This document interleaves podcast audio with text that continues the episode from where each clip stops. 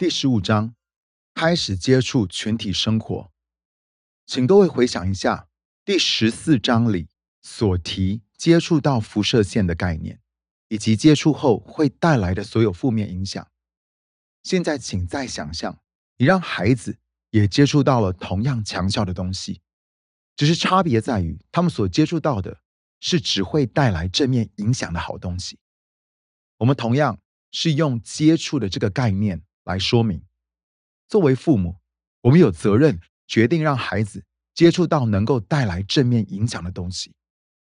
我们无法保护孩子永远都不会接触到世界体系里那些与基督相违背的概念或是行事方法，但是我们却能够仔细思索该如何让他们接触到神国里的真实，以至于这些真实能够在他们的心中留下永恒的印记。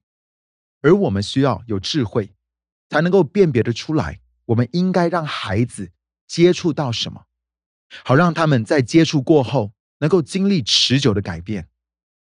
如同前一章所呈现的，接触到世人的需要绝对是其中之一，而在这一章里，则想要与大家聊聊接触到群体生活的这件事。神的文化在西方教会里。我们比较常强调个人与神之间的关系，却鲜少提到群体的观念。我当然认为这么说是有智慧的，因为神只有儿女，没有儿孙女。我们都必须重生，也无法一人得到鸡犬升天，而是需要个人相服于神。不过从另外一个角度来说，我们需要更多学习去理解和活出。互相联络做肢体的这节经文，因为个人与群体不是二者择其一，而是两者都必须要兼具。作为大人的我们，有必要学会这一点，并继续传承给下一代。这一点在现代更是不可或缺，尤其线上游戏和社群媒体都在瓜分我们的情感上的精力，而若是少了这份精力，就很难去与弟兄姐妹交通和团契，更无法经历到蕴藏在当中的那份宝贵产业。简单的来说，我们需要群体，但是一个人在团体里的社交能力，是看他是否懂得与自己家人相处决定。只要在家里成功了，就有权柄可以去别的地方如法炮制。倘若我在家里不成功，那么就算在世界各地。一举得胜，我仍旧是失败的。我们需要彼此，而且是从家人开始。耶稣教导门徒们祷告的时候，他开头是这么说的：“我们在天上的父。”没有人比耶稣更有资格说“我在天上的父”。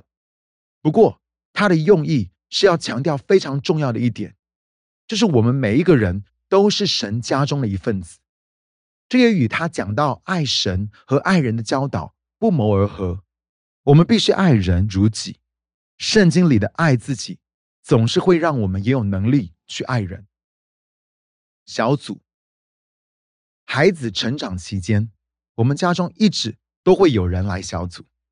小组就是让基督徒们可以每周聚在一起祷告、研经和彼此相处。参加小组。让我们全家人都有很棒的学习和成长。神也大大的使用小组来磨塑我的孩子们，让他们更知道怎么样为社会带来健康的贡献。通常在小组聚集的时候，我们几乎都会先与朋友们一块用餐。大家年龄分布很广，有已婚的，孩子年龄还小的年轻夫妇，有单身的人，也有人已经都做阿公阿妈了。我们很刻意的把这些不同年龄层和背景的人通通聚在一起，好叫我们更能够去尊荣和欢庆别人与我们的不同。每次小组都是我们当中最美好的时光。我在小组最喜欢做的一件事，就是挑一个人让大家来鼓励他。我会先问其他人觉得神在对这个人说什么，以及他们在他身上看见神的哪些作为。有的时候。我也会问大家喜欢那个人的哪一些部分，这是每一次我们聚在一起的时候，对大家最有帮助的一段时刻。